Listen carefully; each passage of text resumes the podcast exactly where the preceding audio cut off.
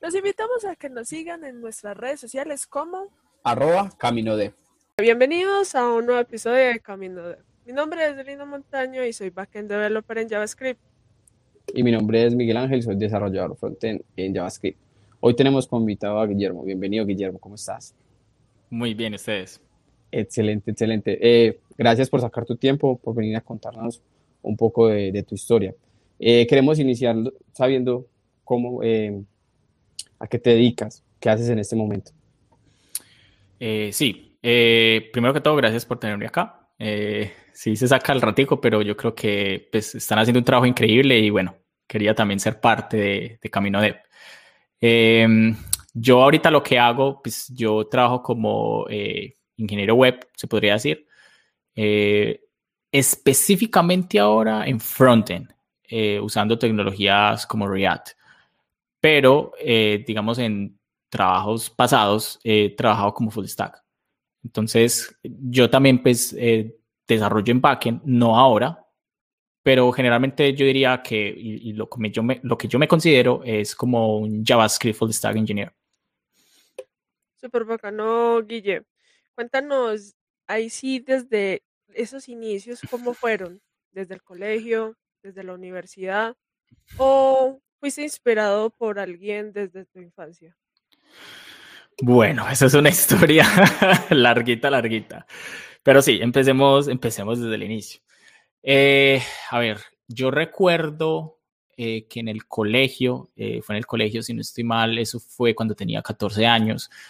Lo recuerdo porque estaba en noveno en noveno de, no, eso sería secundaria, noveno secundaria, mm, a mí me gustaba mucho jugar. Yo creo que muchos entramos a este mundo por los videojuegos. Y yo recuerdo que en ese entonces yo quería eh, desarrollar una página web. Tenía muchas ganas como de hacer como un, sitio fan. Eh, porque los juegos, o sea, los juegos tenían tener como, sí, toda su programación, pero tenían, solían tener como fan sites. Entonces la idea era como que bueno, ¿cómo puedo hacer como mi propio, mi propio fans?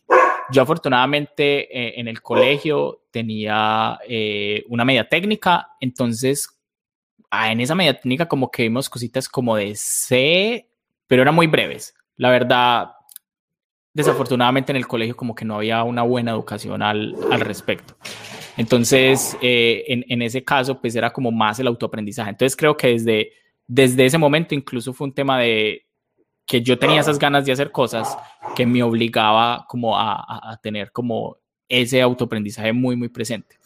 Ahí, ahí entonces, gracias a como esa, digamos, ese reto de crear mi página web, fue que empecé como a investigar. Desafortunadamente, pues no, no sabía mucho del mundo, eh, no, no, entendía muy bien cómo funcionaba. Yo, la verdad, también era muy gomoso con temas de diseño, Photoshop, Illustrator. Bueno, no, Illustrator no tanto. Illustrator, la verdad, lo aprendí mucho más tarde, hace unos años apenas. Y incluso temas de edición de video. Yo jugaba mucho con edición de video, molestaba con YouTube en ese entonces, que chanfle no haber sido youtuber desde esos tiempos, porque son carreras que realmente es de paciencia y de invertirle, pero bueno, mis amigos debieron apoyarme más para haber sido un youtuber famoso. Y, lo que pude encontrar más cercano eh, fue un blog, eh, Blogger, eh, Blogspot, creo que se llamaba el, no, Blogger, pero el dominio era blogspot.com. me, me permitía hacer mi página web, entre comillas, un blog. Podía al menos poner contenido inmediatamente. Y yo era, wow, listo, no, la puedo hacer. Y yo me di cuenta que Blogspot tenía un sistema de templates. Yo, si no estoy mal, es usa como PHP, pero no recuerdo exactamente cómo era el sistema. Y me empecé a dar cuenta de que las imágenes tenían la referencia. Eso, de hecho, eso ese pedacito era CSS, pero yo no tenía ni idea de yo qué estaba haciendo. Y yo empecé como a darme cuenta que tenía propiedades de width, y las empecé a mover y a guardar, y me daba cuenta que eso se movía. Y yo, ah, entonces, claro, yo empecé a detectar como, digamos, no sé, el logo del, del template, porque eso venía como con tres, cuatro templates definidos. Me hacía una imagen porque ya tenía experiencia como con Photoshop y cositas así.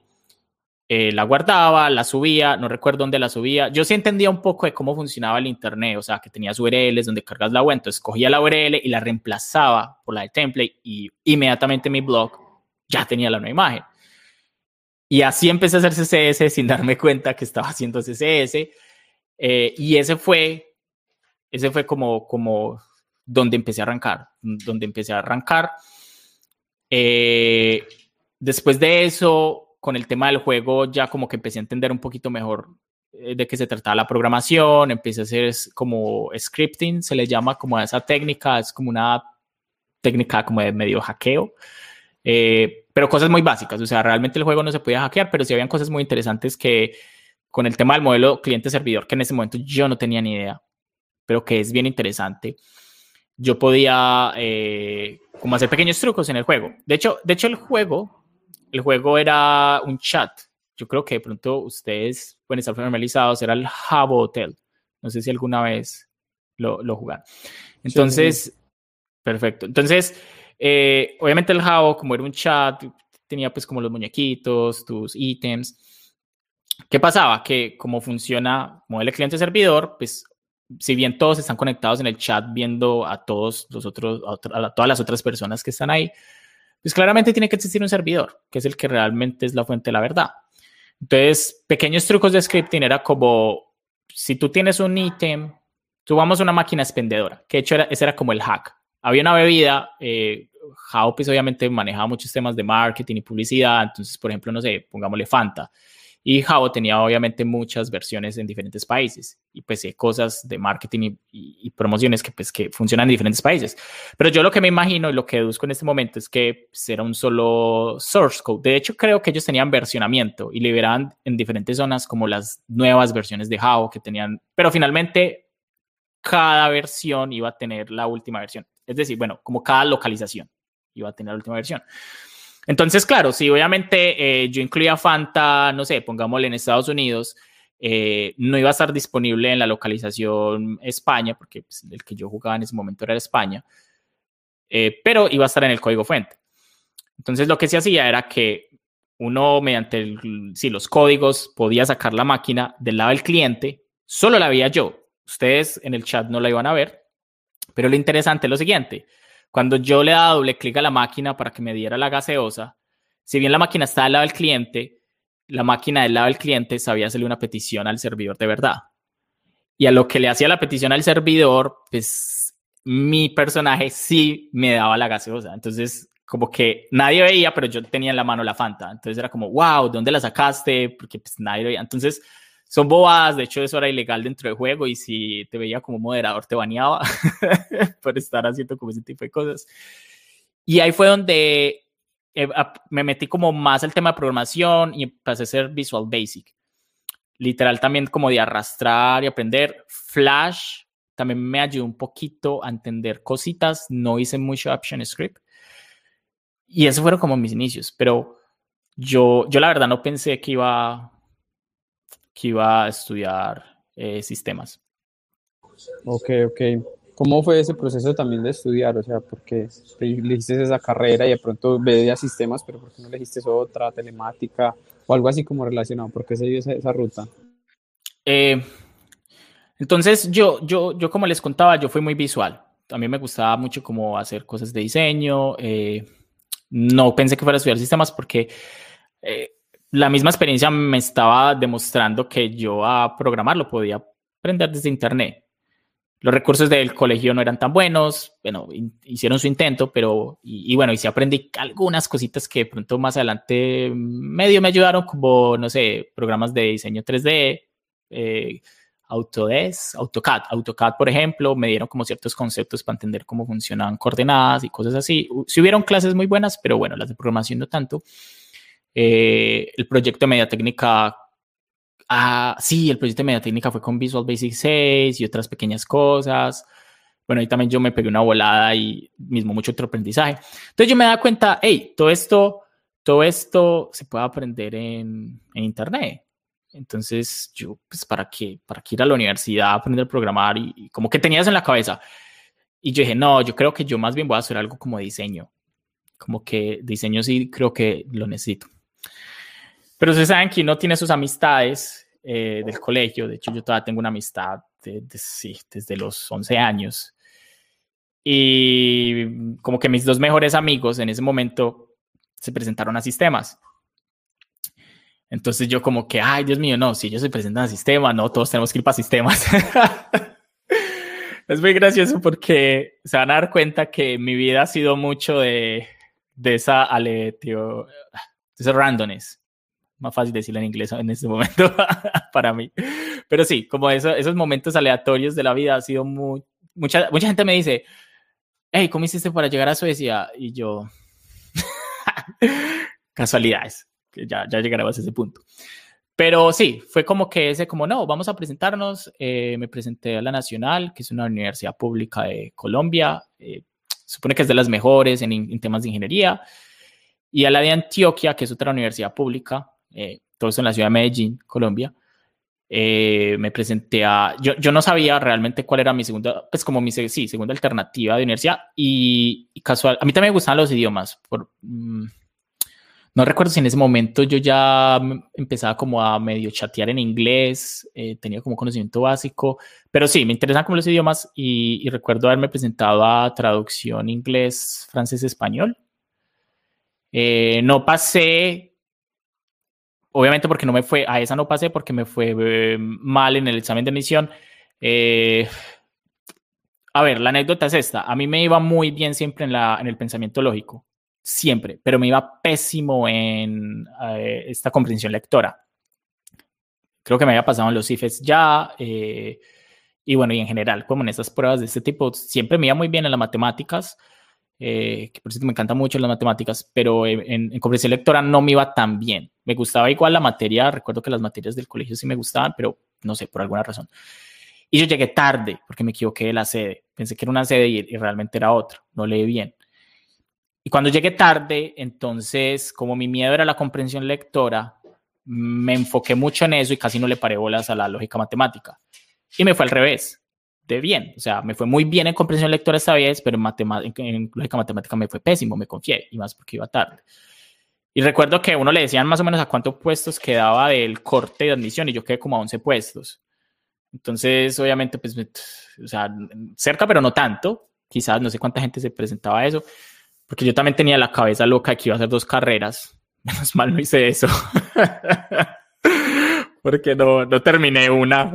Ahora se imagina con dos. O quizás por el contrario, no sé, me hubiera, no sé, no sé, no sé, son cosas que pasan.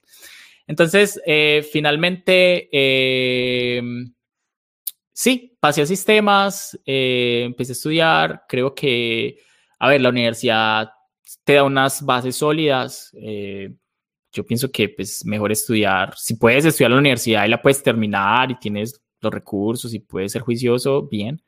Yo, yo no era tan juicioso, a mí la verdad las materias básicas me dieron muy duro. Eh, sí, yo creo que esa libertad que tienes en la universidad y, y bueno, pues como entre otras cosas, eh, no sé, el, el desorden que, que, tenía en ese momento no, no, pues no me permitió como enfocarme realmente bien, entonces sí, sí me quedaban muchas materias básicas. Y pasó que también pasó un poco de lo mismo. Recuerdo que nosotros vimos C, sí, C++, vimos estructuras de datos en C++, mm, un par de materias. Me iba, ah, eso sí, me iba excelente en todas las materias que tenían que ver con programación, que era lo que me gustaba en ese momento. En eso sí me iba súper bien. Eh, vimos algo de Java, pero fue en una especie de, ¿cómo se dice esto? Como un seminario, sí, como un seminario aparte que tenías que pagar un dinero.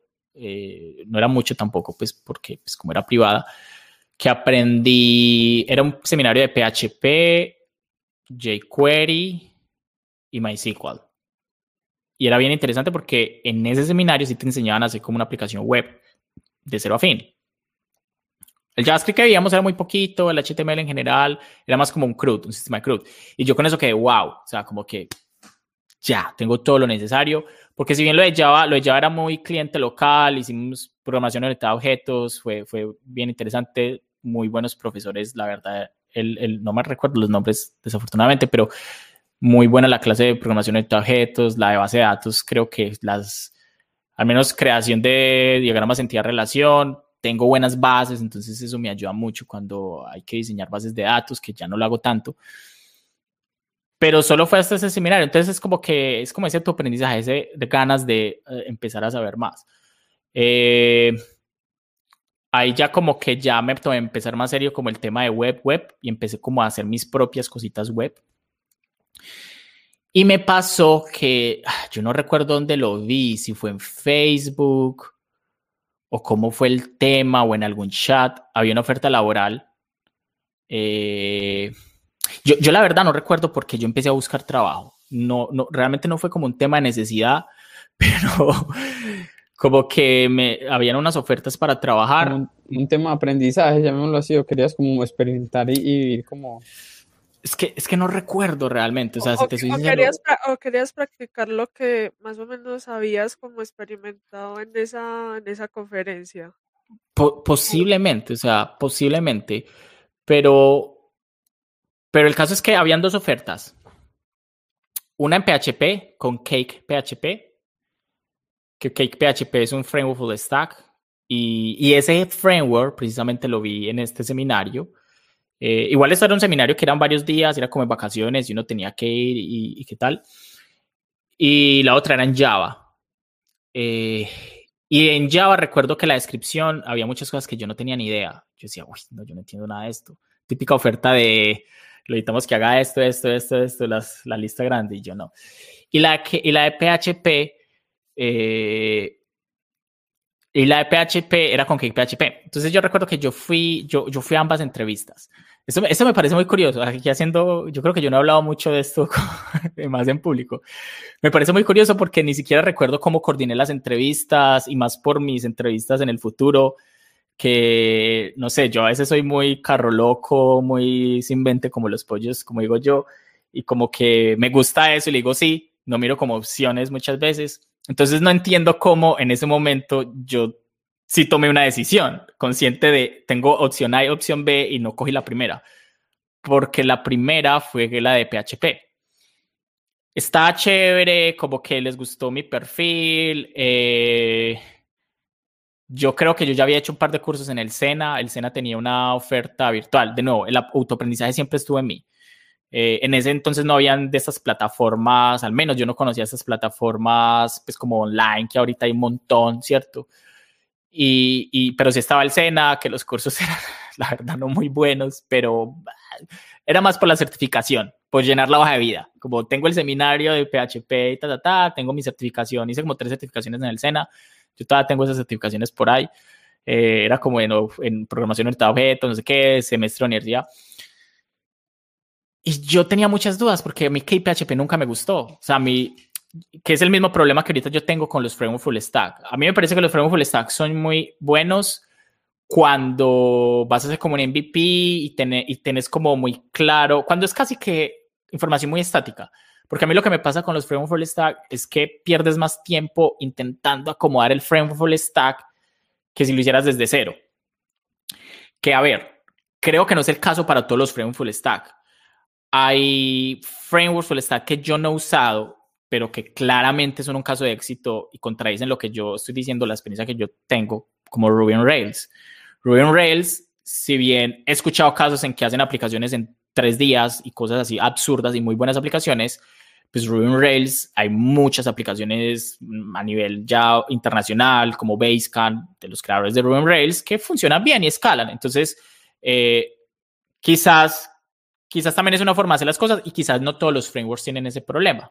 Listo. Y de pronto mi conocimiento en ese momento no me daba como para entender esa abstracción. A, a ver, cuando algo me parece muy complicado, yo como que, uy, me alejo de eso. A ver, y no complicado de me da pereza hacerlo, sino complicado como no, esta solución no, o sea, he visto mejores soluciones, soluciones más simples, diría yo. Entonces yo como que no me llamó mucho la atención y yo, pero, pero es lo que sé hacer. Y fui a la de Java y la de Java era, esta era una empresa, era una empresa, ya tenía sus buenos empleados. Esta de Java era un man que quería montar Héctor, Héctor Espos. A ver si alguna vez ve este, este podcast. De hecho, yo todavía hablo por él por LinkedIn. Héctor Espos, muchacho ahí, el soñador que estaba montando su emprendimiento y yo iba a ser su primer empleado. Y fui su primer empleado. Porque a la final yo tomé la decisión de no. A ver, a mí no me gusta que PHP y que pereza. De nuevo, me parece muy curiosa esta reflexión en este momento porque yo no, yo no entiendo cómo yo pude, con esa inmadurez de esa época, predecir que de pronto trabajar en algo que no me gustaba me iba a repetir, porque seguro eso iba a pasar. O sea, cuando uno está trabajando con algo que no le gusta, uno la pasa horrible y más todo el tiempo que uno le tiene que dedicar.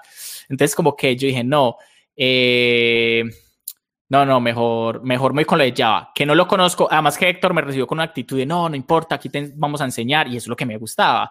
Entonces yo creo que hay, de pronto ya como que va cuadrando la historia. Seguro yo estaba buscando era conocimiento. Estaba buscando como, hey, necesito poner en práctica, de práctica lo mío. Y, y, Héctor me dijo, no, acá te voy a enseñar esto, voy a hacer esto. Me habló un montón de cosas y yo dije, no, tiene que ser con este man. Y y yo me acuerdo, yo creo que eh, me tocaba llamar al celular si no estoy mal, porque recuerdo que tenía que ir como un teléfono público. Yo en ese momento no sé si no tenía celular. No, yo tuve mi primer celular como en la universidad, pero bueno, no recuerdo qué pasé y creo que llamé y como no, decirle a la otra persona que no, que la verdad me había salido otra oferta y bueno, le iba a tomar. Todo muy decente, muy decente este muchacho desde el principio, aparentemente. Eh, si no dejando en visto, no dejen a la gente en visto que eso es feo, eso es feo, al menos digan no. Eh, y ya eh, duramos un par de meses, no recuerdo bien, nos, nos fue bien, pero bueno, eh, ustedes saben cómo es el emprendimiento. Creo que Héctor tuvo que romper relaciones con una empresa en la que estaba trabajando en ese momento, que era como la entrada de dinero. Empezamos otro proyecto con una agencia, ese sí lo tomé yo full liderazgo, entonces por el hecho de que era full liderazgo mío, yo decidí hacerlo en PHP con los conocimientos que yo tenía. Yo ya me había inventado mi propio framework de PHP. Los que hicieron PHP hace mucho tiempo se inventaron su propio framework. Todos tenían su framework de PHP y su framework de PHP iba a ser el mejor framework de todos, aplicando patrones de diseño. Mejor dicho, obviamente tiempos más adelante llegó Laravel y no, uno ve Laravel y nadie quiere, no, yo que puedo competir contra Laravel, nada, Laravel es un framework hermoso. Entonces no, ahí no hay nada que hacer. Y bueno, y debido a eso, eh, Héctor buscó trabajo en una empresa eh, en Medellín, Comet Sales, eh, que los estimo demasiado. Todavía pues hago como algunas cosas con ellos, más que todo consultoría. Y él me dijo, ¿sabes qué? Venite para acá, porque es que yo no te puedo tener ahí, porque ya pues no había más dinero para pagarme y no, vení, presentate acá. Fui a la entrevista, había que hacer prueba técnica en Java, yo ahí medio hice lo que pude, porque mis conocimientos ya todavía no me daban mucho. Eh, si bien lo vi en, la universidad y, trabajé pues con Héctor en Java al principio, pues, todavía había muchas dudas. Java era el típico framework que yo decía, es muy complicado. En PHP es demasiado fácil levantar una aplicación web. Como en Java no tenía que levantar contenedores, instalar un montón de dependencias, no sé, era, me parecía horrible. Que es claramente también por el tipo de lenguaje que es. Al ser interpretado, pues obviamente corría en el web server y, y mientras que Java tenía que montar su máquina virtual, montar esos procesos, sí.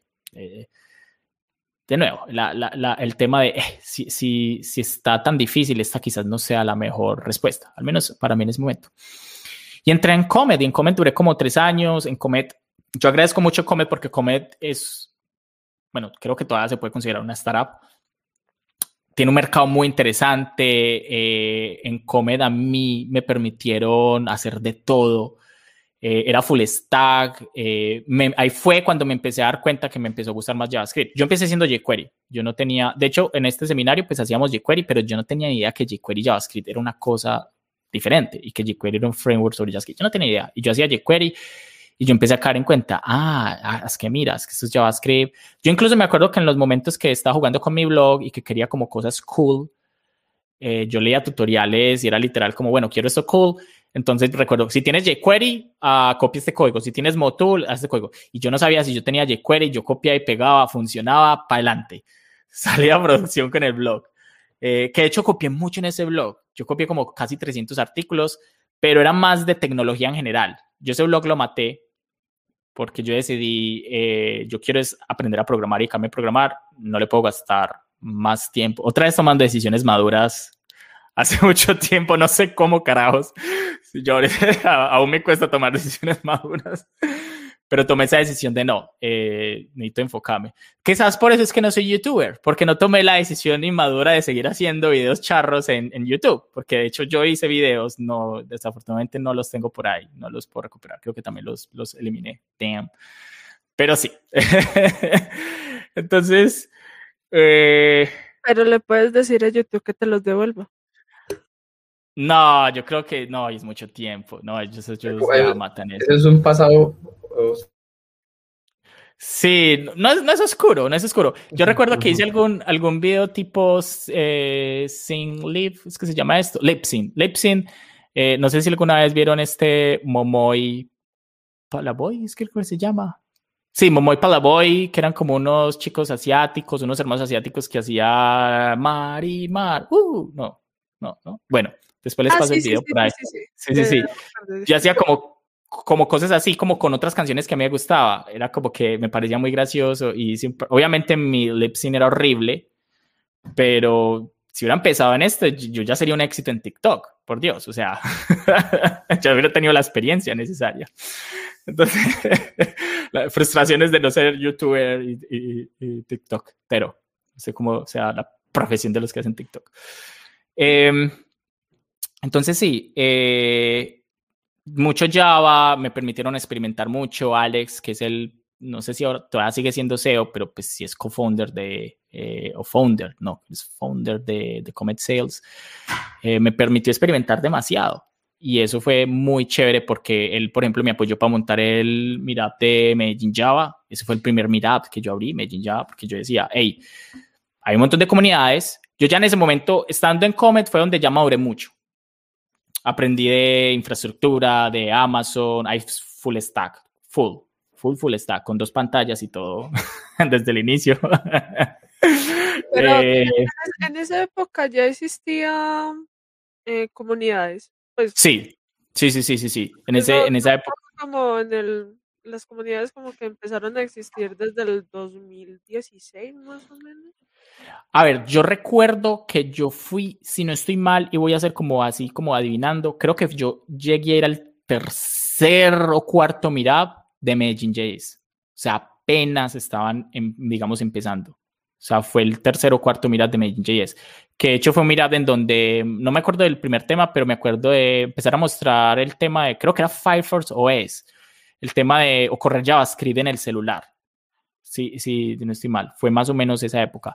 Ya existía Medellín JS, Medellín PHP, porque también di una charla en Medellín PHP. Sí, porque yo en ese, en- fue en Comet que obtuve una Chromebook.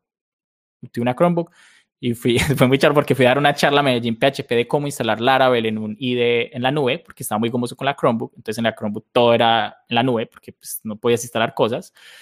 Eh, y al final es que tienen preguntas. Y todo el mundo, sí, sobre la Chromebook.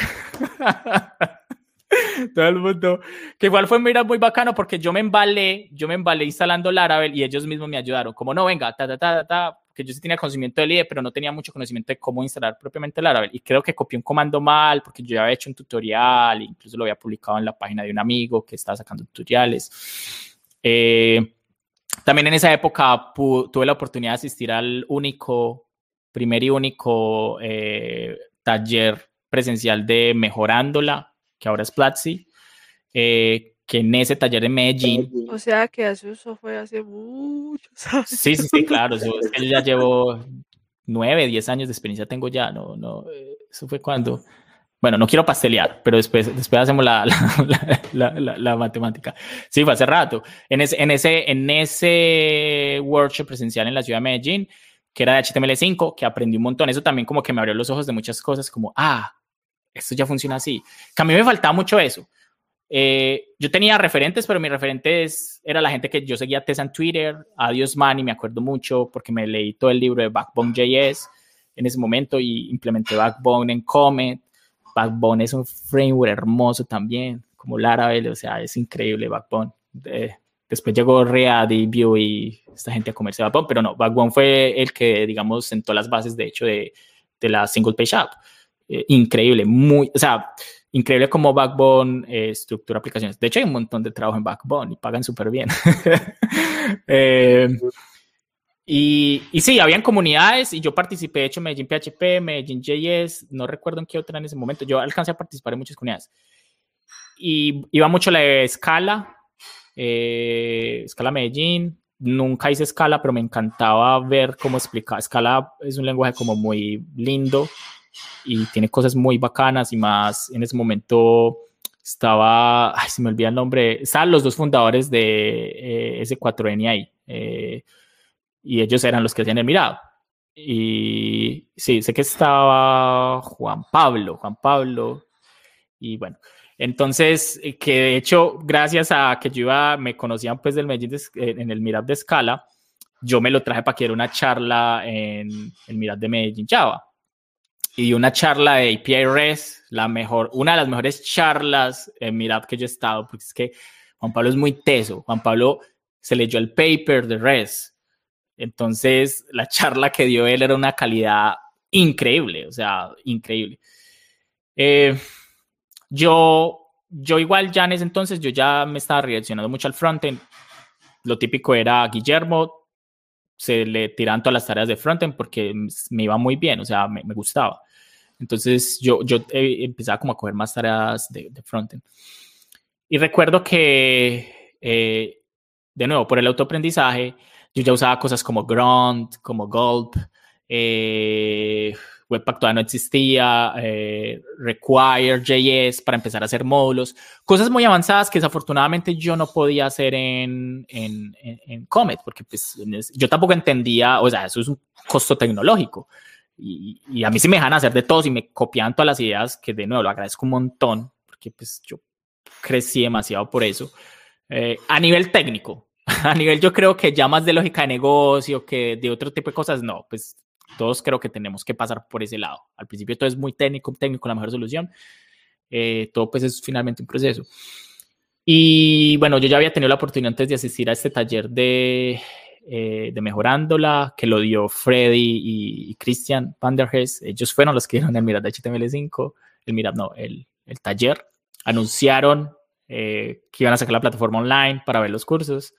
Yo lo seguía mucho pues de YouTube y yo decía, ah, ¿cuándo será que vienen a Medellín? Porque iban siempre a Bogotá pero en ese momento como que el tema de Más o menos en el, en el, 2012 fue, más o menos ese, ese, taller, en el 2012. Sí.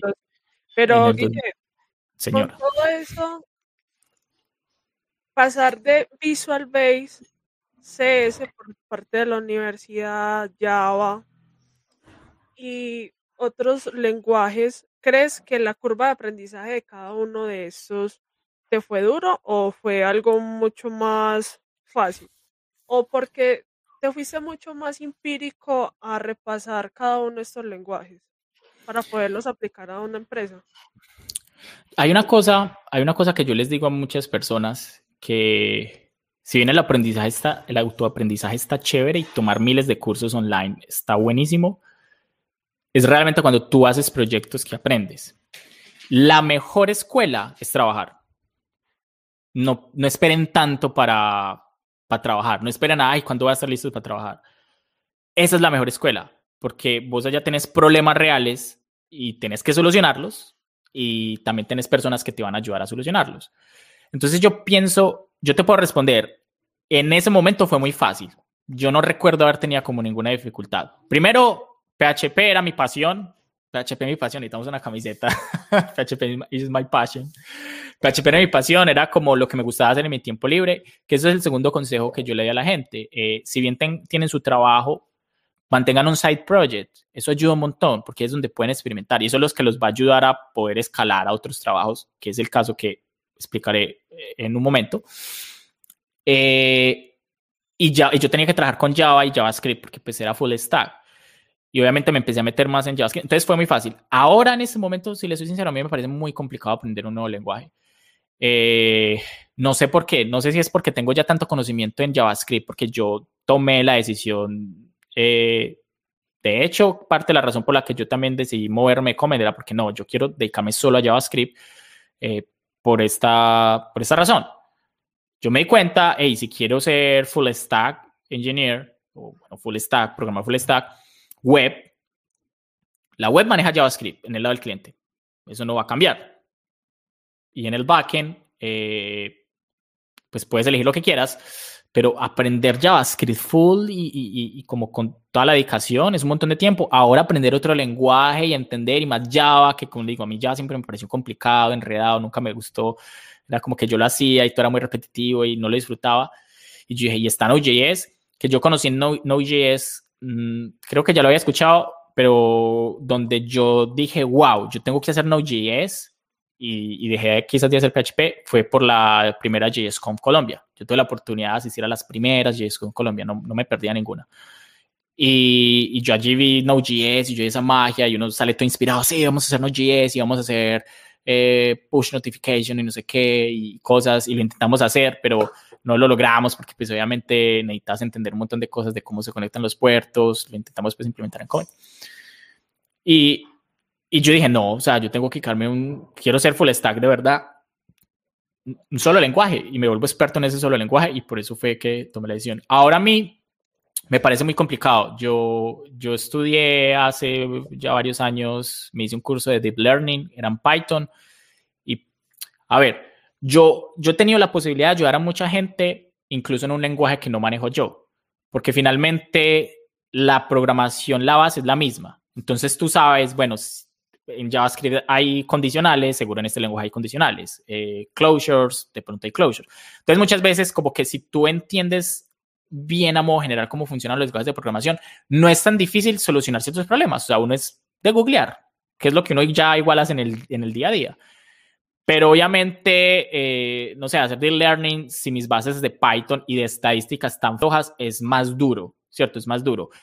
Lo hice, no terminé ese curso, eh, creo que por temas de tiempo, realmente aprendí un montón, aprendí cómo funciona pues, Machine Learning y en sí. De hecho, yo en la universidad tuve oportunidad de ver dos clases de, eh, dos clases de inteligencia artificial, inteligencia artificial general y, ¿cómo se llama? Visual.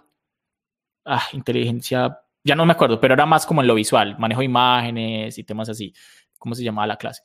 Entonces, sí, en ese momento no es fácil, ahora me parece demasiado complicado. Yo no sé, a mí como segundo lenguaje que quisiera aprender, eh, además de JavaScript, así como, como enfocarme full, porque pues ahora hago JavaScript, Node.js y ya pues puedo hacer aplicaciones cero a, fin. Porque es que yo hacía muchas cosas, a mí siempre me gusta mucho estudiar. Yo hasta vi cursos de Android, como que exploré, de iOS también hice por ahí un curso, pero nunca me sentí tan cómodo como en JavaScript. O sea, siempre me, siempre era como que no, es que se complican demasiado para hacer lo mismo. Y la web, la web es, las tecnologías web son muy intuitivas, son muy amigables. Entonces, yo eso es lo que yo todavía no cambio por nada. Pero definitivamente hay lenguajes que son muy buenos en lo que hacen, como Python es excelente en todo el tema de data science. Entonces, me ha llamado mucho la atención Python, sin embargo, últimamente me ha llamado mucho la curiosidad Ruby que es un lenguaje que solo he tocado una vez por eh, un software que se llama RPG Maker, en el que podías eh, meter scripts de Ruby y hacías juegos RPG. Es bastante interesante, pero lo que tenías que programar era muy poquito. Realmente tiene una interfaz en donde programas como una especie de Scratch, en donde es como arrastrar y, ya, pero puedes entrar al lenguaje y está en Ruby. Me llama mucho la atención y más por todo este éxito que ha tenido Ruby on Rails, este, esta nueva ola de tecnología Hotwire que es un enfoque muy diferente, que se aleja completamente de lo que están haciendo las SPAs. Y escuché precisamente un podcast de uno de los fundadores de Ruby on Rails que explicaba por qué Hotwire, y les juro que casi digo, no voy a dejar, dejar, de hacer JavaScript. es que, no, dijo, dijo un par de verdades que, o sea, debe existir esa diversidad de lenguajes. No todo puede ser JavaScript a ti te gusta JavaScript, a mí me gusta Java, a ti te gusta PHP. A ver, a mí no me gusta Java, es preferencia. Yo no estoy diciendo que no funcione, Java lo usa todo el mundo. Y en el equipo que estoy ahora, de hecho, hacen Java en el backend eh, y, ya hice un, un pull request, un core review, un core review en Java, pero no me toca, sino que quería como ver y dije otra vez, uy, no, Java. Terrible. Terrible.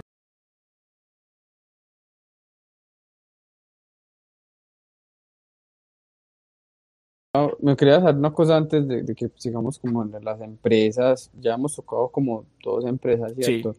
Y sé que llevas mucho, mucho recorrido con, con, empresas, pero me gustaría saber cómo de esas entrevistas que te ha dejado, o sea, qué aprendizaje de pronto tenés o, o que, que, algo como importante que, nos, que me gustaría que compartieras sobre cómo es ingresar a las empresas, cómo, cómo es, porque tú dices que esas, o sea, has tomado decisiones a veces consciente e inconscientemente, como bueno, lo hago, lo doy pero como un consejo sobre todas esas experiencias que has tenido. Claro. Eh, que hecho esa pregunta está excelente para eh, la siguiente parte de la historia. Yo asistí a un, cuando yo ya cambié, ya llevamos dos empresas. Una que fue poco tiempo, que era como esta empresa de dos pelados, bueno, un pelado y yo su primer empleado. Ahora esa startup que duré mucho tiempo y crecí demasiado. Pero ya llegó el momento en donde yo ya no estaba aprendiendo en la empresa. Sí podía tomar otros caminos, pero creo que en ese momento no, o sea, no, no iba a suceder rápido. Eh, me fui a un Meetup, vi que en ese Meetup usan todas las tecnologías que yo hacía en mi tiempo libre y yo dije, pero es que todo esto lo sé hacer yo. Y aquí va el primer consejo, apliquen a las empresas. Mucha gente me pregunta, ve cómo pasaste a Huge, que yo de ahí pasé a Huge. Ve cómo pasaste a Zero, que mucha gente pues obviamente es como, wow, increíble que, que estoy en Zero. Literal, a ambas empresas, yo me fui, busqué la empresa, me fui a, hay razones de por qué las apliqué. Huge porque los vi en un mirad y dije, hey, están haciendo todo lo que yo sé hacer apliqué, los contacté como en el formulario de carreras, mandé mi correo como hola, ta, mandé mi hoja de vida, como ah, listo, entrevista y esto. Y a Auxiro igual, apliqué en el tema de carrera. No les dé miedo, o sea, eh, apliquen, que eso aprenden. A veces sí te dan una respuesta como no, no cumples por eso, si te dan feedback, ojalá, pero esa, esa es, primero, esa es la mejor forma realmente de encontrar trabajo, haciéndolo. No esperar a que uno esté listo, si uno, digamos, no, no se arriesga, no sabe si lo pudo haber logrado o no ¿cierto? Entonces, eh, ahora de las entrevistas, yo creo que eso es un tema, es un tema bien carnudito, bien carnudito. Porque como les contaba, yo era muy de, me fui a vivir solo, la primera casa que vi me gustó, esa fue, y no veía opciones.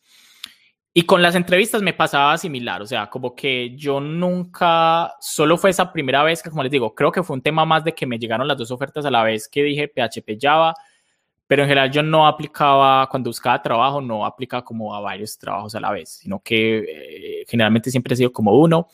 En el tema de OutZero, yo recuerdo que apliqué a OutZero y apliqué a NodeSource. Eh, la razón por la que ya apliqué a esas empresas, estando en, estando en sí, sí hice full frontend y pude profundizar mis skills de frontend, que era lo que estaba buscando precisamente. Eh, empecé a ver React.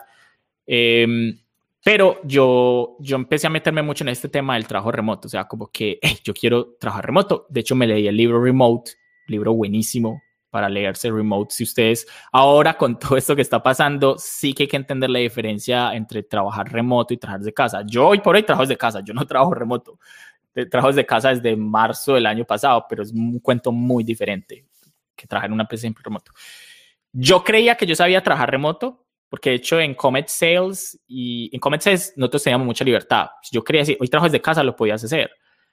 Una semana, de hecho, una vez que estuve, me fui a Bogotá, una semana trabajando desde remoto, pero era realmente desde casa, bueno, desde Bogotá en ese caso. Y en Hirsch también creo que se podía hacer. Si uno pedía los días, como que, hey, sí, voy a trabajar. Creo que teníamos un día que podíamos trabajar desde casa y era bacán. Pero, y entonces yo creía que yo sabía que era trabajar remoto y me leí el libro y nada que ver. O sea, es me dijo muchas, muchas verdades. Esta gente, porque ellos son los, los creadores de, del libro, pues los que escribieron el libro son los mismos de Basecamp, los mismos de, de Ruby Rails, dicen unas cuantas verdades siempre que hablan. Uno ya entiende por qué mucha gente los admira. Yo los, los sigo en Twitter, pero pues no es que sea como súper fan de ellos realmente, simplemente los escucho, pero sí dicen sus par de verdades siempre. Son, son personas, la verdad, muy, muy inteligentes. Y yo quedé, no, yo necesito un trabajo remoto. Eh, yo había tenido la oportunidad de ir a la, a la con Argentina y allá pues, fue que vi OutZero y yo sabía que OutZero trabajaba remoto. Y por eso fue que apliqué OutZero. Eh, yo no pasé en NoSource porque en NoSource realmente estaban buscando un, un, rol que no era nada que ver. O sea, a mí me dijeron, de hecho mi primer miedo fue el inglés. Mi primer miedo fue, fue el inglés. Eh, bueno, a esto hay que agregarle que yo claramente yo no seguí la universidad y yo no la terminé, yo me quedé fui a trabajar. Y, bueno, eso fue una decisión que hasta hace poco conscientemente dije, ya no lo voy a intentar más, porque yo intenté terminar la universidad como, como otras tres veces, más o menos. La última incluso lo intenté en una universidad virtual haciendo homologación y bueno, no. Eh, pasó algo de esas cosas que solo usan en las universidades que uno es como, esto es absurdo, o sea, no más. y bueno, eh, yo dije, no, ya no más, eh, ya no más. Eh, una de las razones por las que quería, que quería terminar era para hacer relocation a un país extranjero y ya estaba acá. Entonces yo dije, no, qué bobada.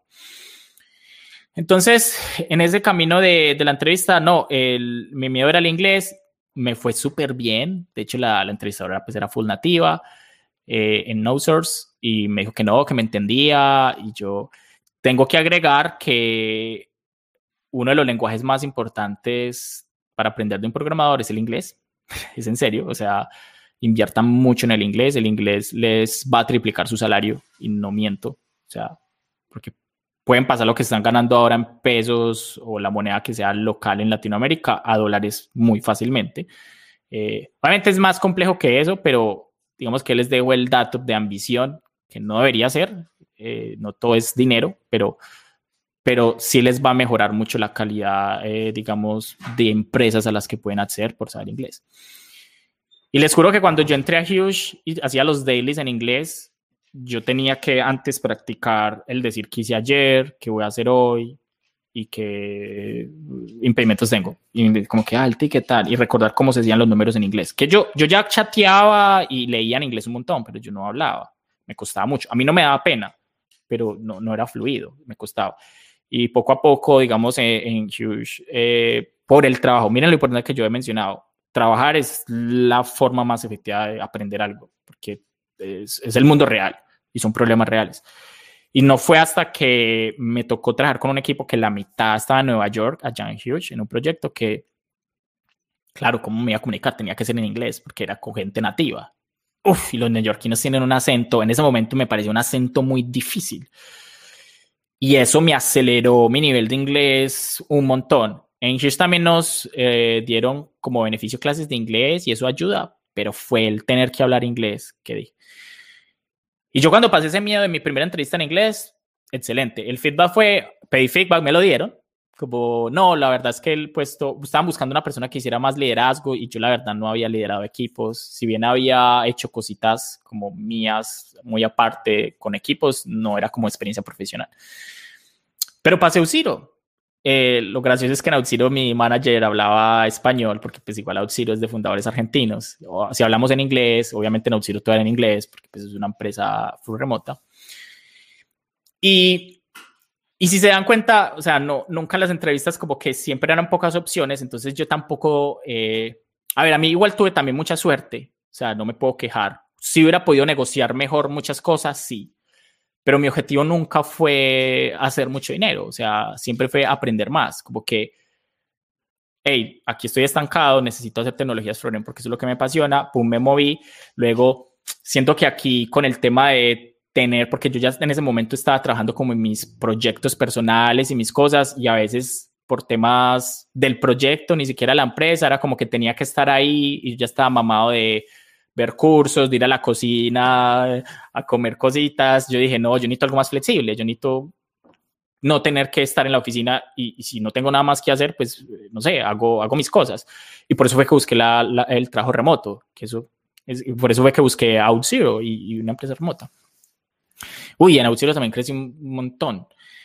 Pero yo puedo decir que la, el mejor consejo que puedo dar para entrevistas es ojalá ustedes no tengan que buscar un trabajo por necesidad. Yo creo que eso suena contradictorio,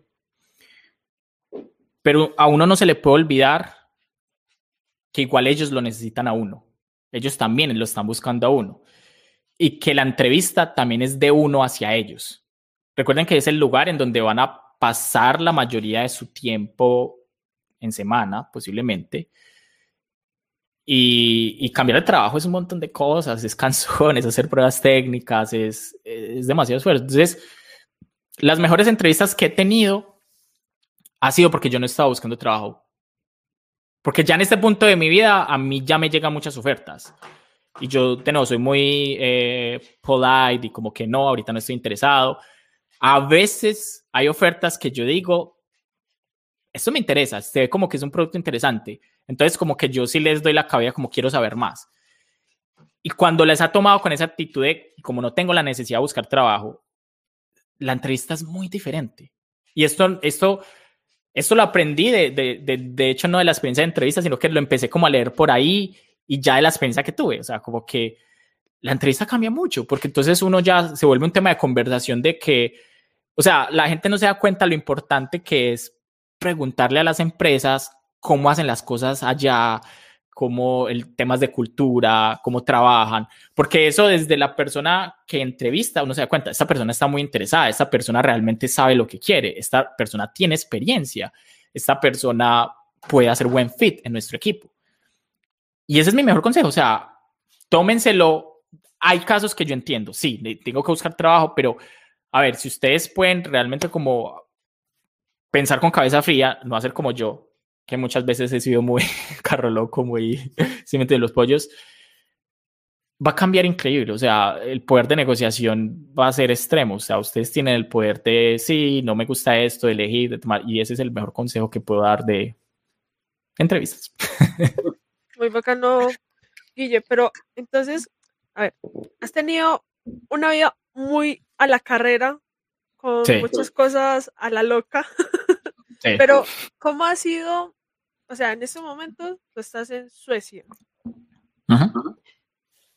¿Cómo llegaste a Suecia y cómo saliste de Auxiro? O sea, ¿por qué, hiciste ese, ese cambio brusco? Entonces... Creo que, todos tenemos esa, misma curiosidad. Claro, claro, claro. Se entiende. Auxiro es una empresa genial. Auxiro, uff, es increíble. O sea, yo volvería a trabajar en OutZero. Pasó como les contaba, a veces me llegan ofertas, hay ofertas que están interesantes y vamos a mirar. Y eso fue lo que me pasó con la oferta de, de Suecia. Fue casualidad, yo no la busqué.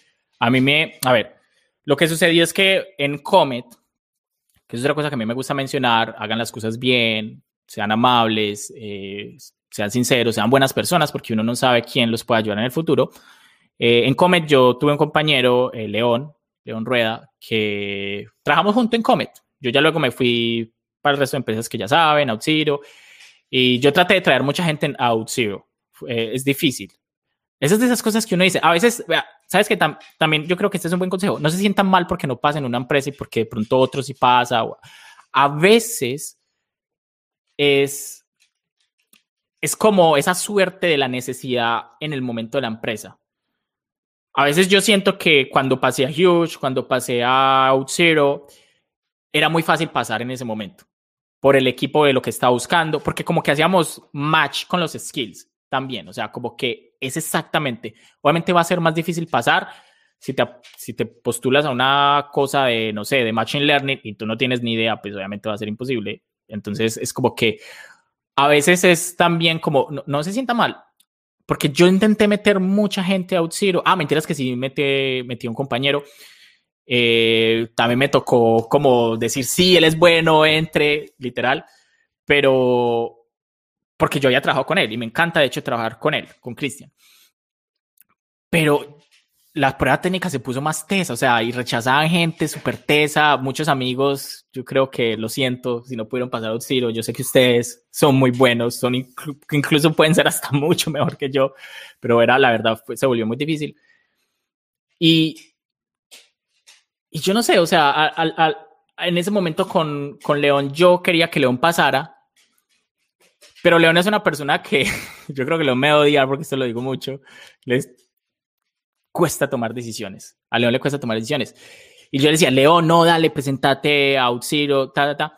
Y León un día llegó y me dijo, men, eh, me salió una oferta para ir a Suecia, ¿qué hago? Él ya había pasado todo el proceso, la misma empresa en la que estamos ahorita, en Klarna. Y él había tenido una hija. Eh, y yo no sabía nada de los países nórdicos, yo no sabía nada de Suecia, pero creo que todos tenemos en la cabeza que los países nórdicos, al menos ni siquiera sabía que le llaman los países nórdicos, pero ni dice Suecia y esas cosas por allá, no, lo mejor para vivir, lo mejor para la familia. Yo le digo, es que eso es bobo, andate para allá, el futuro para tu hija, no sé qué. De no, tomando decisiones maduras, no sé de dónde, de dónde salían ese. yo me doy cuenta que tengo un Guillermo por allá atrás que ayuda a que todo salga bien. Y, León se fue para allá. Y León ya lleva como seis meses allá, aquí, aquí. Es, difícil hablar de allá aquí porque soy, soy colombiano de toda la vida. Y León me dije, hey, men, ¿te interesa? Y yo como, y yo lo primero que le pregunté, piden título universitario, porque esa era mi razón por la que yo dije, algún día tengo que terminar la universidad. Yo algún día me encantaría poder vivir en el exterior, así sea un ratico, y yo sabía que en el exterior generalmente eh, tenía mucho problema si no tenías título universitario. Me había pasado, eh, digamos que no era muy crítico, muy grave, que oportunidades que tampoco las quería en ese momento mucho, pero de pronto hubiera sido una experiencia chévere que preciso por el título. No sé, me perdí, por ejemplo, de haber vivido seis meses en San Francisco y trabajarle a Apple. No para Apple, pero en un proyecto o sea, no con Apple, pero no, ¿cómo se diría? No, sí, no siendo como empleado Apple, pero un proyecto para Apple, ¿cierto? Por ese tipo de como cosas. Que hecho fue muy Sí, o sea, mediante, mediante Huge. Huge trabajaba con los clientes de Huge, son empresas como Google y Apple. Entonces, como ese tipo de cosas. Que de hecho, de hecho, de hecho, mi primer miedo del tema de no terminar la universidad era sacar la visa. Esa la pude hacer desde Comet. Yo viajé a Miami eh, para conocer pues, el, tipo de trabajo que hacía Comet. Eh, sin problema. Entonces, primer miedo superado y el segundo miedo era no poder vivir en el exterior. Eh, que hecho hay algo muy curioso, porque yo sé que ustedes entrevistaron a Guillermo Rauch. Eh, una de las, yo tomé la decisión, de las primeras decisiones de aplazar al menos la universidad, aplazarla, porque en la primera JSCon yo cogí a Guillermo Rauch en la fila del almuerzo y, y le pregunté que él cómo era tan teso, que yo tenía esa duda de si terminaba la universidad o no, y Guillermo Rauch me dijo, porque él decía, desde los 11 años empezó a trabajar en Motul y yo, este manco, ¿qué tiempo? Si yo a los 14 hacía cosas increíbles, pues no, no sabía que eran tan increíbles. Uno si se pone a reflexionar, sí, este, es, muchacho desde los 11 años trabajando en Motools, mi primer, mi primer pull request a jQuery fue rechazado, entonces es como, what the fuck. y, por ahí está, por ahí está, y es una boa, claro, tenía toda la razón para rechazarlo, pero había muchas cosas que no sabía. Eh, y él me dijo, yo no terminé el colegio. No, estoy, estoy orinando fuera del texto. Y, y fue una, eh, con, con, eso que él me dijo, él, me, él de hecho fue el que me dijo, de pronto para la visa puede llegar a ser un problema, es un poco más difícil. Y ahí es donde me eh, entró mi miedo de la visa, ¿cierto? Pero ya cuando dije la visa, yo ya sentí como un fresquito, listo, puedo seguir aplazando la universidad, porque mi cabeza toda la estaba aplazando. Eh, ¿En qué íbamos? Ya me perdí, me emocioné. No, no, no. Ibas, ibas en, la, en la parte donde Guillermo Ross te, te, estaba diciendo. Ah, no, pero, pero ya sé por qué les conté, porque me iba para Suecia. Mi segundo miedo. El, entonces yo le pregunté a León, men, eh, ¿piden título? Déjame pregunto. No, no, no, piden título. Hágale, y empecé el proceso. Eh, a mí lo que me llamó la atención de la empresa fue el proceso de, reclutamiento. Fue un proceso muy largo, como de tres meses.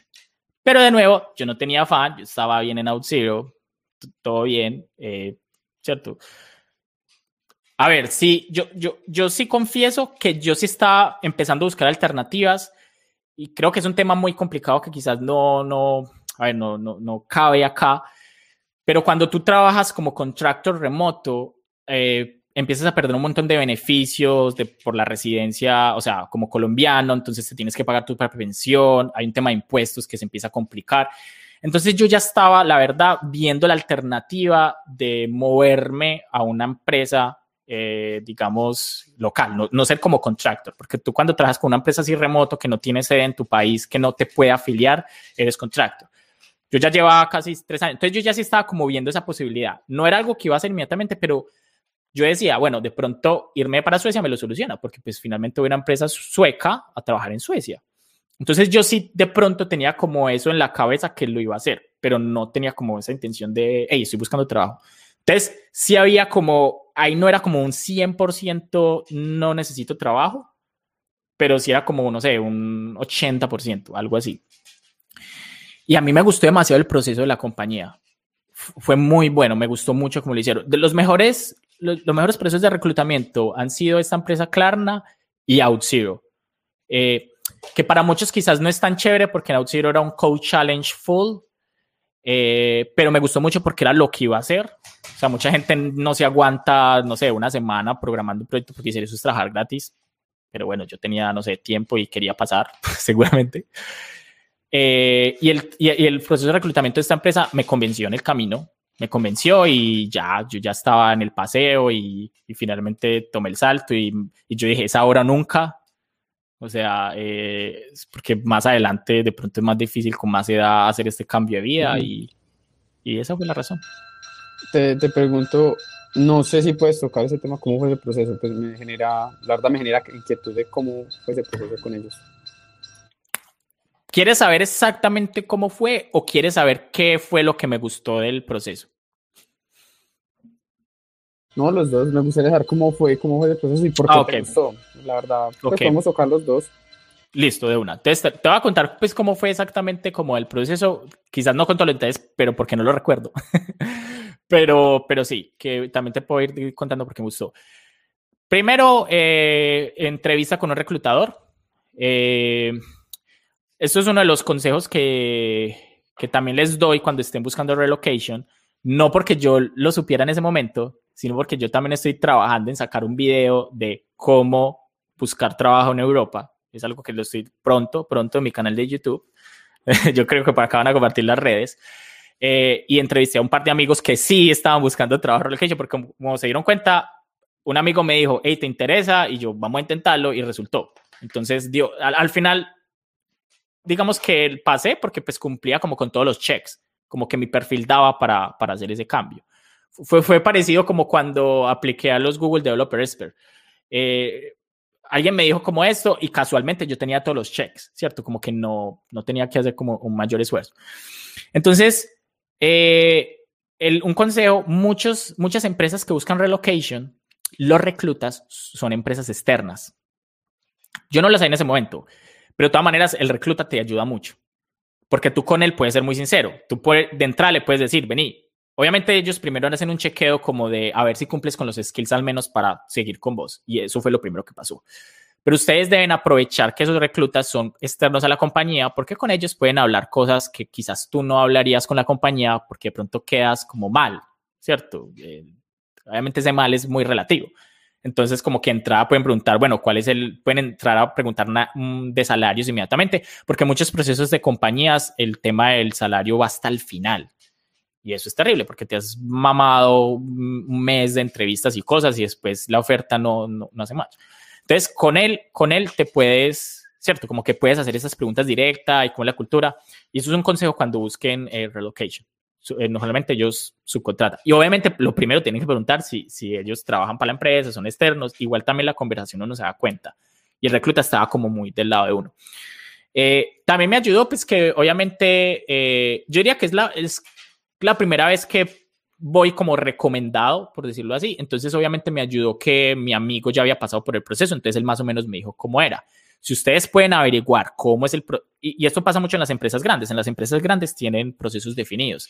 Entonces, aprovechen que hay un montón de información por ahí y ya no se llama la sorpresa. El resto de trabajos anteriores era una sorpresa. Yo di el primer salto. Eso es como que lo que salga y, y le fui dando. O sea, eso es mérito propio, ¿cierto? Podría decirse. Entonces, ahí eh, la primera entrevista, entonces ellos tienen varios filtros. El primero era un Code Challenge muy chiquito, que hacías como en dos horas, tenías un límite de tiempo como de dos horas. Y eran como dos funciones, o sea, era como hacer dos métodos. Y ahí medían, era, tenía que tener test. Eh, no voy a enumerar consejos porque en un momento me voy a decir primer, segundo consejo, tercero. Te voy a decir otro consejo. Aprendan a hacer test. Las empresas de afuera buscan personas que sepan test y yo sé que es un tema que es de pronto localmente es muy difícil de aplicar y conseguir, pero aprendan a hacer test. Eso siempre. OutZero, Klarna, Spotify, tienes que saber hacer test. O sea, es súper importante. Entonces, eh, aprendan a hacer test lo más, rápido, lo más rápido posible. Además que hacer test no es solo es aprender a hacer test, hacer test también te enseña a hacer mejor código que pueda ser testeable. Entonces, sube tu calidad del código increíble. Y también el proceso alrededor de cómo, ¿cierto? Cómo manejar los tests y bueno, etc. Entonces, eso era muy importante. Eh, yo ya sabía pues hacer test, afortunadamente. Eh, eran dos horas, traté como de hacerlo lo más legible posible. Era una plataforma de esas como que ellos ya les tira como un score y igual un recluta lo va a ver. Eh, bueno, un recluta no, alguien técnico lo va a revisar y como que va a ver que la solución tenga sentido y, una prueba de lógica, que esa eh, mucha gente la odia porque mucha gente no la pasa. Es una prueba de esas de patrones, en donde como que, tipo de las IFEX, para los que de pronto nos ven de Colombia, eh, que son esas pruebas nacionales de lógica en donde ves patrones, como que primero ves una bolita, un cuadrado, luego ves el cuadrado más hacia la izquierda y la bolita para arriba, y hay que completar el tercer patrón. Que de hecho el recluta también te tira un montón de información, como no te decía qué era, pero te decía, mira, acá hay recursos, de este va a ser el tipo de ejercicios y acá hay como que esto es lo que vamos a evaluar, pero era muy diferente finalmente. Pero yo un poquito, o sea, como que justamente te, preparas. Entonces miren la diferencia de, estos reclutas externos, porque pues obviamente ellos también le conviene que la gente pues entre, finalmente. Entonces, eh, la prueba de patrones, de hecho ellos hacen, la hacen dos veces. Y ellos solían hacer la más difícil cuando ya estabas en la entrevista final en Suecia, porque la entrevista final te pagan los pasajes y te traían acá. Eh, y pasa que mucha gente no pasa esa prueba, entonces la cambiaron. La más difícil la, hacían de entrada y la más sencilla la hacían después. Yo la más difícil la pasé raspado, raspadísimo, creo que yo. Entonces ya como que el pequeño mini challenge y entonces era algo que finalmente era muy poquito tiempo invertir y lo pasabas y era esa conversación con el recluta todo el tiempo, como, ah, bueno, listo. Entonces, recuerden, primero te medían como a ver si los skills eran, obviamente en inglés. Casualmente recluta también hablaba español. Entonces, después mucha conversación de adelante fue en español. Eh, eh, pero obviamente sí hubo una conversación inicial en inglés, para mí también a nivel de inglés. Eh, y les cuento, yo creía que yo hablaba muy bien inglés, no muy bien, pero tenía un nivel decente porque yo ya había viajado mucho a Estados Unidos y ya había hablado con gente nativa y cuando llegué a Suecia, los suecos son súper exigentes con el inglés, es, otro, es otro tema, pero ya eso ayudó a que también mejore un montón y yo ya pues, yo sigo estudiando inglés también todo el tiempo, todo es estudiar en esta vida. Entonces el Code Challenge check, pasé, creo que ellos me decían si pasaba o no, eh, la prueba lógica, no sé cuál era primero, si la lógica o el yo creo que la no, los dos eran a la vez, y la lógica sí te decía de una si pasabas o no, entonces listo, check, el challenge, check, y ya luego vino una entrevista, pues una serie de entrevistas que eran como de un solo bloque, y lo que me gustó es que te mandaron un ejercicio el día anterior, muy chiquito de frontend en este caso, bueno, también es muy curioso porque esta era una prueba, también había una prueba de, de arquitectura. Entonces era una serie de entrevistas que eran dos bloques. La primera parte, de hecho eran tres bloques, podemos decir que eran tres bloques. La primera parte te ponían un problema de arquitectura, es decir, tenemos esta aplicación que va a tener estos requests y todo esto en inglés, claramente, porque eso ya no es con el recluta, sino que eso ya es con gente de la compañía que se dedica como a, contratar. Eh, sí, personas que están envueltas en el proceso de reclutamiento, que generalmente son líderes de equipos y temas así. Entonces, como, bueno, ¿cómo ¿Cómo haces? Entonces, eh, aquí yo ya de nuevo tenía un poco de información de qué más o menos me iban a preguntar y igual ya hay mis conocimientos de, de full stack de cuando estuve en la startup que me tocó joder con Amazon y tenía más o menos ideas. Entonces, bueno, no, hay que poner un balanceador. O sea, es una prueba de arquitectura, es dura. Hubo muchas cosas que la verdad fallé, quizás por nervios, que eso es lo muy charro. Yo me sentí en estas entrevistas más nerviosos porque como que sabía que me iban a preguntar. En cambio, cuando no sabía que me iban a preguntar, como que estaba menos nervioso, como que, no sé, pero igual para mí era como algo muy, cierto, que era como importante en el sentido de que pues cualquier error, como que no, quizás, y además que era un proceso bien largo. Luego, eh, en la segunda parte de la entrevista, como una especie de pair programming, que eso me encantó, porque era como solucionar pequeños problemas del programita y era como, trabájalo como si tú y yo fuéramos compañeros. O sea, no te da la respuesta, pero te puedo dar tips. Y, y en esa sí me fue muy bien, porque eso era fronen, entonces como, pues yo siento que me fue muy bien, ¿cierto? O sea, no me sentí tan como en la altura y, y, y ya después supe por qué. Después como, ah, yo debía responder esto así, como estaba nervioso, no sé, al principio. Y luego había una que era como, como con un manager, que era más como de, y en esa sí recuerdo que me dieron muy buen feedback, como que excelente, que era más como de sí, tus skills, soft skills, como cosas de manejo en equipo y no sé qué. Entonces, y eso era todo un bloque. Si a mí me dan el aprobado en esa, ¿cierto? Si me dan el aprobado eso, ya me citaban para la entrevista aquí en Suecia. Entonces, mira que es muy largo, son como, son, en eso son más o menos tres meses, más después los papeles, o sea, tú firmas contrato y tienes que esperar otros tres meses mientras salen los papeles y ya te vas.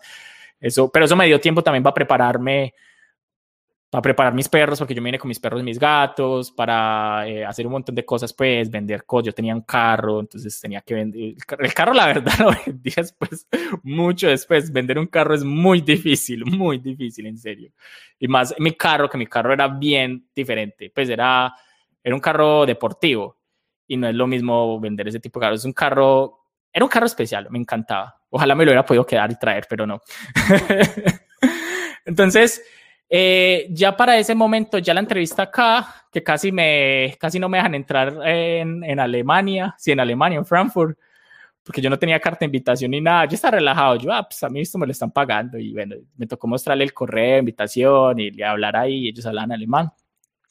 Si van a venir a Europa, pasen, mejor entren por España, es mucho más fácil, eh, son mucho más decentes, la policía alemana es muy miedosa. Eh, y ya la entrevista era más como con los equipos y ya era un poco más, también más técnica, como de, como que trataban de medir que, a ver, como que ese punto, como que tú ya haces fit para la empresa, pero ese punto no sabe para qué equipos va. Entonces ya como que te dicen como, bueno, este perfil da match, porque hay muchos equipos en la empresa, son, son compañías grandes, entonces como que, bueno, te vamos a perfilar, por lo menos es el proceso acá, como que pasas de muy general a más específico. Y de hecho los equipos que se estaban peleando era un equipo core de frontend, full frontend, y el equipo de autenticación. Porque como yo venía de OutZero, obviamente les interesaba un montón eh, que yo entrara aquí, entonces me hacían, me bombardeaban por ambos lados, como, hey, esto y esto, y que, es un, un, access token. Obviamente yo había acabado de grabar un curso de, de autenticación en Platzi, entonces yo sí que había estudiado para grabar el curso más de lo que sabía y lo que había aprendido en OutZero.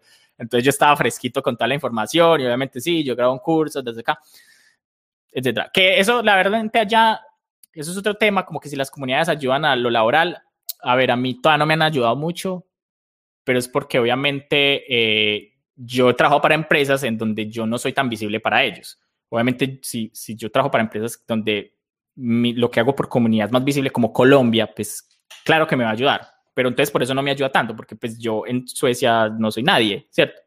Eh, cierto, eso, eso también hay que saberlo.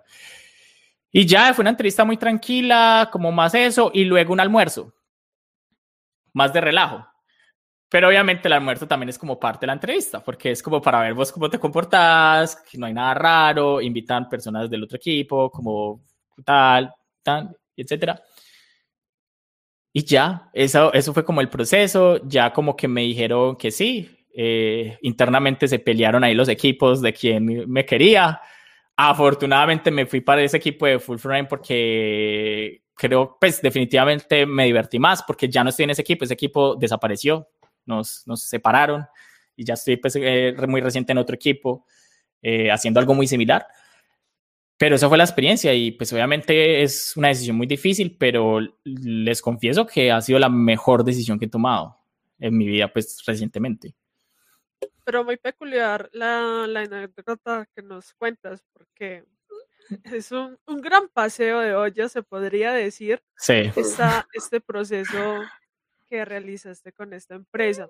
Pero ya que hablaste un poco del curso, ¿cómo fue esa mm. experiencia de, cómo llegaste, mejor dicho, a que fueras un profesor de una plataforma y ya empezar a aportar un poco más del conocimiento que has adquirido en todos estos años?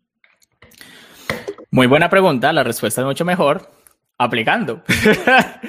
eh, creo que fue Link, Linking que pusieron como estamos buscando profesores para Platzi. Eh, yo, yo siempre, eh, digamos, he sido fan de Platzi porque ellos me han enseñado un montón y yo me pagué mi suscripción y, tomé un montón de cursos y bueno, pues creo, pienso que, a ver, yo, yo en Platzi casi no, digamos, he visto cursos de programación, pero porque, digamos, o sea, vi los, vi al principio, veía mucho, pero sí veía muchos cursos de diseño, por ejemplo. A mí yo pienso que lo bueno de Platzi es que Platzi tiene como, pues por la suscripción te da una oferta de un millón de cosas, entonces lo que quieras estudiar lo haces, ¿cierto? Eso es lo importante. Pero yo la verdad uso muchas plataformas, o sea, yo veo cursos en todos lados, en todos lados, en Frontend Masters, Udacity, yo tengo cursos comprados en todos lados, a mí me gusta mucho estudiar. Entonces, sí, en todas partes he tenido cursos, Westboss me encanta también porque es muy bueno, Kenzie 2. De hecho, tengo cursos que no, no he empezado. Tengo un curso de locución que me recomendaron por ahí de, creo que ese es doméstico, Crejana, uno de los dos que también he comprado cursos ahí de, de, cosas varias. Lo más importante es estudiar, o sea, y, cada plataforma yo creo que eh, se acomoda a la persona. De hecho, de los últimos cursos que he tomado fue uno en una plataforma que se llama Learn Monthly, que es como un skill y lo aprendes en un mes, porque todos los días tenés clase. y tomé unas clases de óleo, de retrasos de óleo, con un artista que yo seguía eh, hace mucho rato y dije, uy, para dar un curso y bueno, y aprendí un montón. Así pues yo ya haya pintado óleo mucho rato. Yo, yo siempre he pensado, uno siempre puede aprender cosas, incluso ya las sabes, de estos cursos. A mí me gusta mucho volver a las bases. Eh, salió esta oferta de profesores y yo me mandé. Eh, yo me mandé y yo estaba aplicando, yo quería venderles, pues no venderles, pero me estaba vendiendo con el curso de autenticación estaba en OutZero, obviamente, eso es lo que se llama el white coat, una capa blanca. Cuando uno de pronto hace presentaciones, eh, es importante uno mostrarle al público porque esa persona que te está hablando, eh, digamos, es, digamos, experta en el tema, que lo hace merecedor de que te muestre el tema. Eso es un white coat. Entonces, obviamente yo trabajar en OutZero, una empresa que tiene un servicio de identidad, seguridad, eh, me parecía perfecto aplicar a Platzi, además para dar ese curso, y más que Platzi no tenía cursos de ese tipo. Y yo apliqué para, para ese curso. Eh, yo, yo igual siempre había sentido que gracias a que yo di muchas charlas a los Meetups, mejoré mucho mi forma, digamos, de explicar. Yo ya había dado un bootcamp, si no estoy mal, yo ya había dado un bootcamp eh, con World Makers, que de hecho ya donde conocí a Tefa y a se me va a olvidar el nombre de este muchacho. No, se me va a olvidar el nombre de este muchacho. Jonathan, Jonathan. Ya Jonathan, estudiantes míos, ambos de, del bootcamp. Eh, bueno, ah, de hecho tú estuviste ahí, tú estuviste ahí. Lina, tú estuviste en ese bootcamp. Lina también fue estudiante mía del bootcamp. Y, y yo dije, no, pues apliquemos. Yo ya tengo como esa experiencia de, ¿cierto? De, de enseñar. Lina, ¿el bootcamp fue bueno o no fue bueno? Cuenta, diga la verdad. Confiesa. A mí me han dicho que fue bueno. A mí me han dicho que aprendieron cositas. No, fue bueno, pero obviamente tocaba profundizar muchas cosas más, pero fue, fueron las bases más importantes. Y ahí fue donde me, me cogió la curiosidad del front. Aunque a mí me sigue llamando más el backend, entonces yo ya me quedé. Claro, claro. claro. Sí, era un, era un, un bootcamp full de frontend full stack inicialmente. Entonces vimos mucho frontend, muchas bases. Eh, y luego eh, Node.js, pero sí, esa parte se tocó más bien poco, pero bueno, eh, fue, fue una experiencia muy interesante haber estado en el bootcamp. Y yo apliqué el curso eh, y me dijeron, vení y no, no te darías un curso de Express, es que nos hace falta.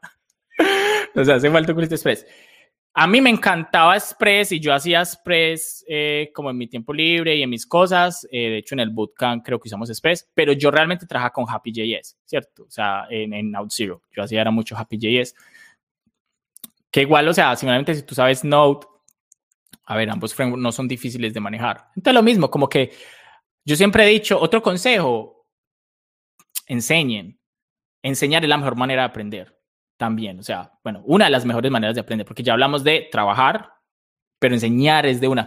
Cuando tú puedes explicarle a alguien un concepto, es porque tú ya dominas ese concepto. Si tú eres capaz de explicar algo a alguien, o sea, como le quieres explicar qué son las manzanas y lo logras y logras que esa persona entienda qué son las manzanas, ya sabes de manzanas. Entonces, eh, yo simplemente apliqué y ellos tenían también un proceso y empezamos a grabar y fue una experiencia muy bacana. O sea, yo creo que eh, a ver, es por eso también que empecé también a hacer contenido en, Twitch, en parte por eso.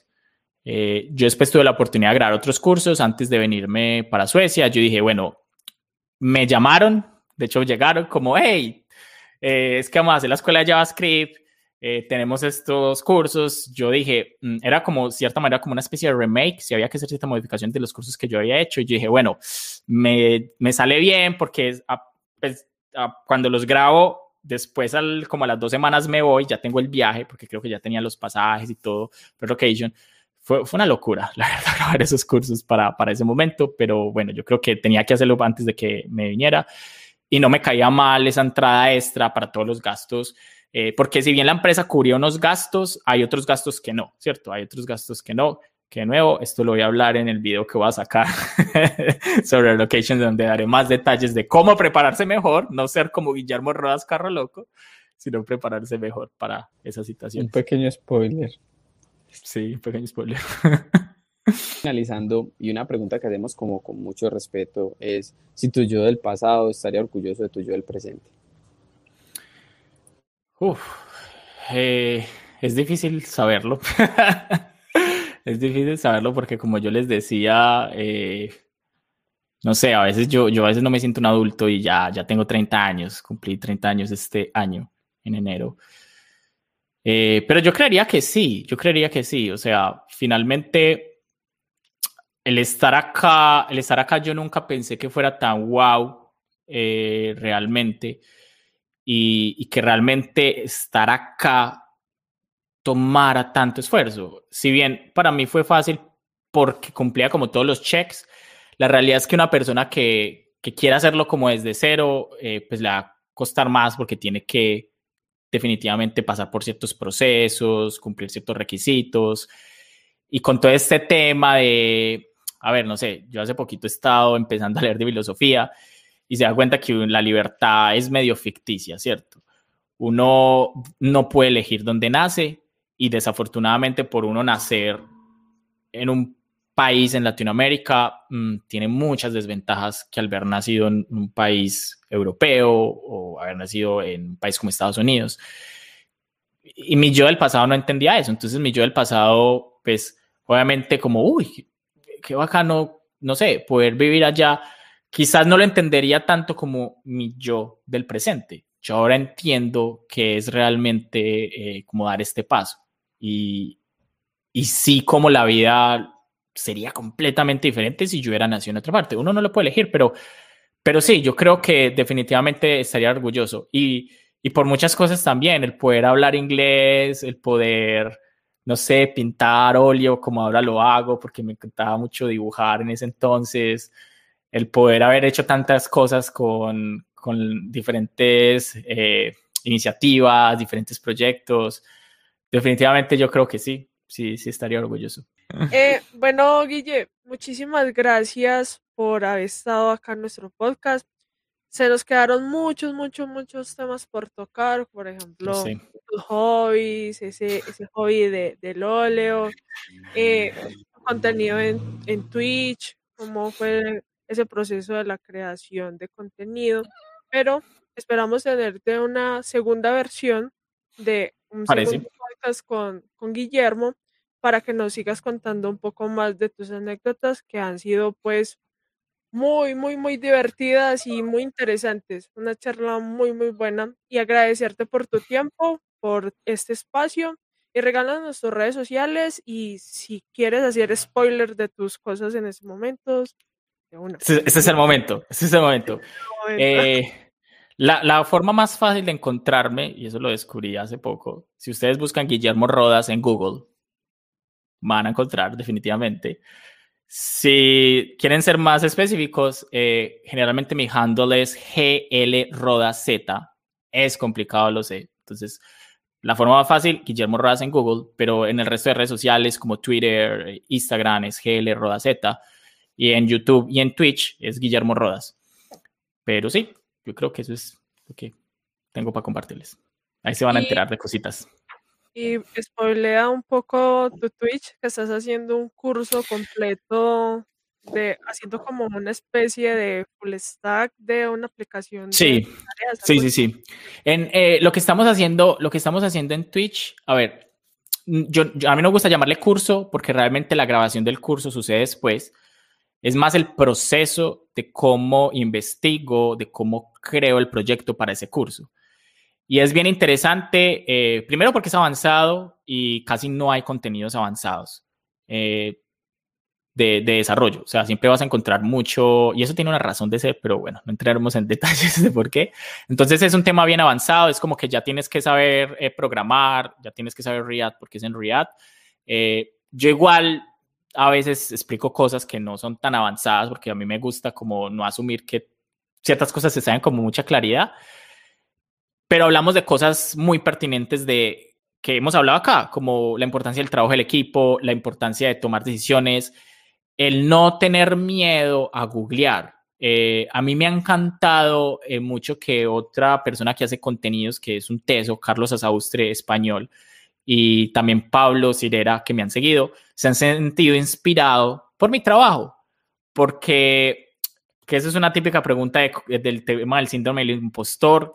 que desafortunadamente yo no puedo ayudar mucho porque yo, yo no sé si realmente yo he sentido ese síndrome, ¿cierto? Pero, a ver, al yo mostrar que un programador que tiene nueve años, nueve, ocho, diez, no sé cuántos años de experiencia, nueve, nueve porque 2012, 2021, ¿cierto? Nueve pasaditos, tiene que googlear o sea, es como, hey, eso es normal, eso es lo que yo hago en mi día a día. Si no googleo, seguramente le preguntaré a un compañero, de eso se trata. Si hay cosas que bien sé cómo son, pero igual yo no me las puedo saber todas, yo no soy una máquina. Entonces, me ha encantado eso, ese feedback que los ha ayudado como, uy, no, o sea, ese mostrarse vulnerable es como, esta es la realidad, o sea, no creen que los programadores son unicornios y así, no. Eh, me ha encantado, me ha encantado ese feedback. Entonces eso también se ve ahí, cómo realmente es programar de verdad y cómo se toman decisiones. Y es mi espacio que estoy dedicando a sacar el proyecto para la grabación del curso que estamos en proceso. Y por eso, muy importante YouTube y también obviamente no se pierdan martes y jueves en Twitch. 3 pm Colombia. Les toca hacer la matemática para los otros países. Súper, súper.